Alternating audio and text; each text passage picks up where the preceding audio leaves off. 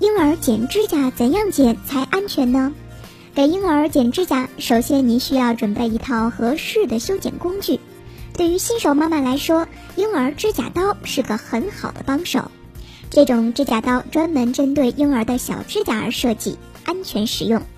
其次，要注意选择适当的时机。周岁以内的小宝宝，建议在宝宝熟睡时，让宝宝平躺在床上再修剪。如果在醒着的时候剪，很容易引起宝宝的反抗抵触，造成伤害。